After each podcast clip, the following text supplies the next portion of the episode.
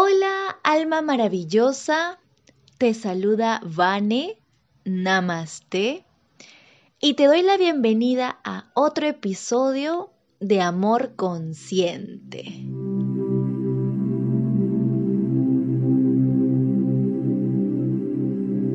En el episodio de hoy vamos a responder la interrogante del título que ya debes de haber visto.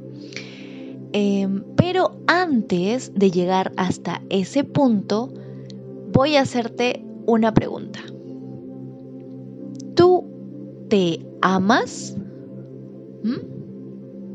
Algo que me respondían todas las personas a las cuales yo les hacía la misma pregunta a lo largo de mi vida, em, que seguramente también fue tu respuesta, la automática, que es sí, obvio, claro que sí, ¿cómo no hacerlo? O sea, eso ni se pregunta, ¿no?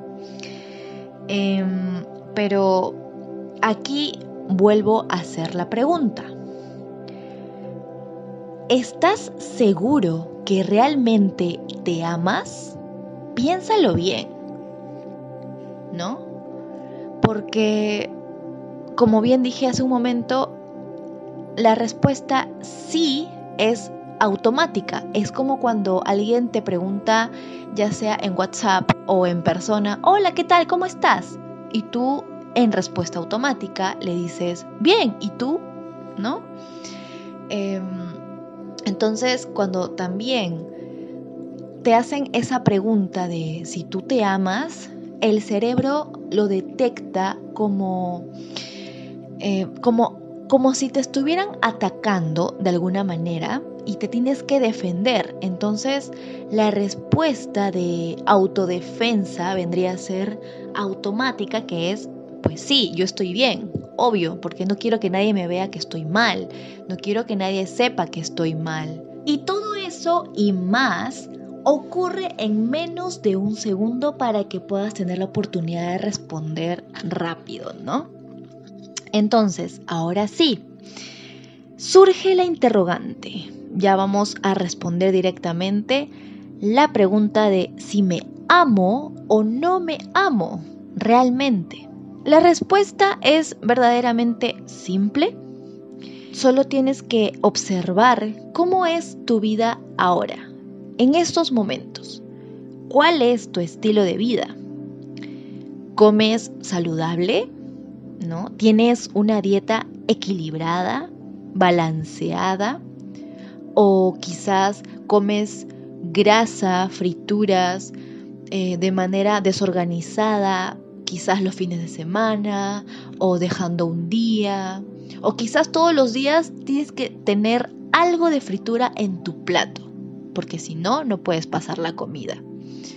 Eso solamente lo sabes tú. También, ¿haces ejercicios? ¿Haces alguna actividad que te mantenga activo para que tu cuerpo pueda funcionar mejor?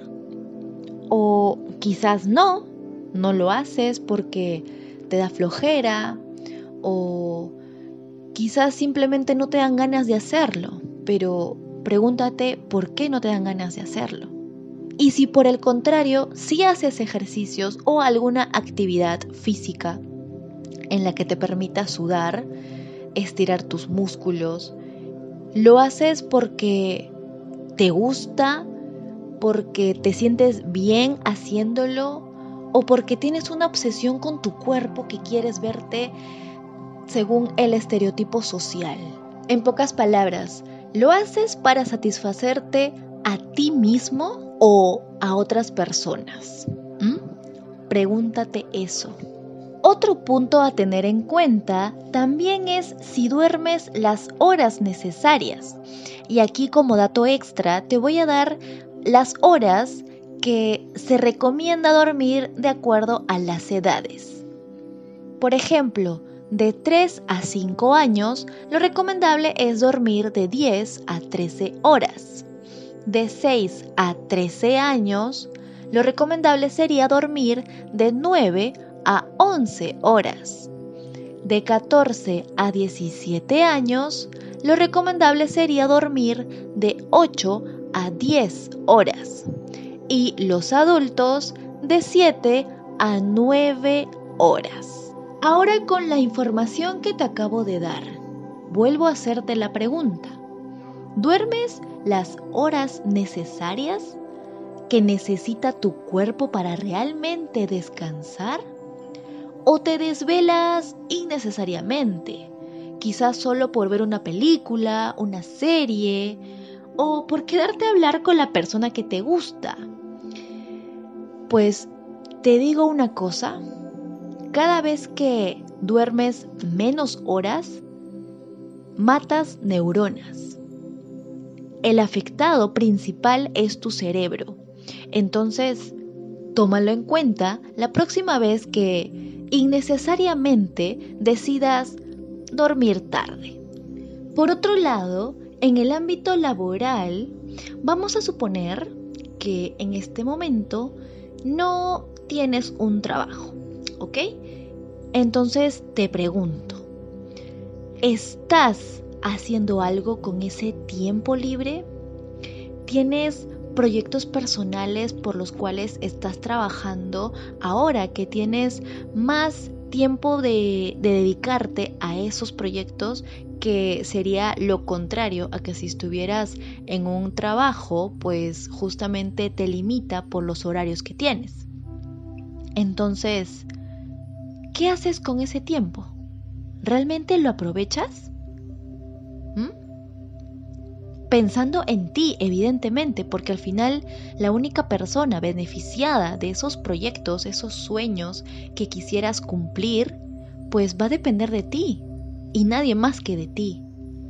Entonces, fíjate bien, ¿qué es lo que estás haciendo con todo ese tiempo que podría ser muy provechoso para ti? Deja de estar visitando amigos, familiares, en donde solamente vas para pasar el rato, para que sea un día más. O quizás quedarte viendo TikTok todo el día o cualquier cosa que no sea provechoso para ti, te sugiero que lo dejes de hacer, si es tu caso. Ahora también está el otro lado de la moneda.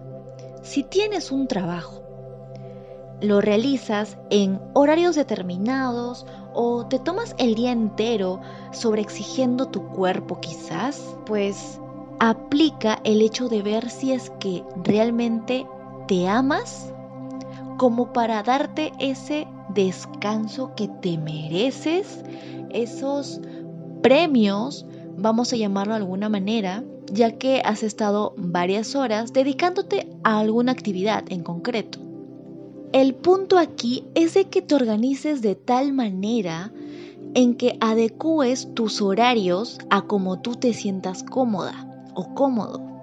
Yo recuerdo que el año pasado yo salí con una amiga y en esa conversación típica de, de, las cosas que uno, que cada uno hace en su vida, pues salió el tema de cuando yo estoy trabajando o yo estoy haciendo mis actividades normales o cotidianas, pues siempre, cada día, eso era algo que yo le decía a ella, pues yo siempre tengo como mi espacio, o sea, yo cada día me daba un tiempo para mí, para disfrutarme yo, para engreírme yo, para pasarla bien conmigo y para estar cómoda y bien, para sentirme bien conmigo. Y cuando yo le conversaba sobre eso, veía la expresión de su cara y era algo así como muy extrañada, como algo raro, ¿sabe? Entonces, ¿qué haces tú para sentirte bien contigo mismo y dejar de ser víctima de las circunstancias? ¿Cómo te cuidas? Porque nadie te va a cuidar más que tú mismo. Nadie te va a valorar más de lo que te valoras a ti mismo y nadie más te va a amar como tú mismo lo harías.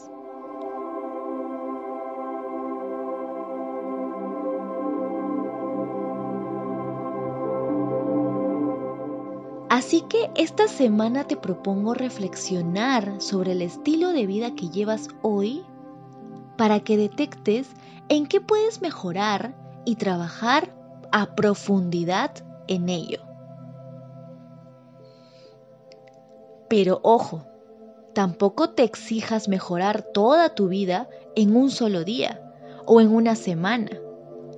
Hazlo poco a poco, que sea progresivo Primero enfócate en un ámbito de tu vida que quieras mejorar, desarrollalo a diario, crea hábitos, actividades que te ayuden a mejorar eso que ya has identificado.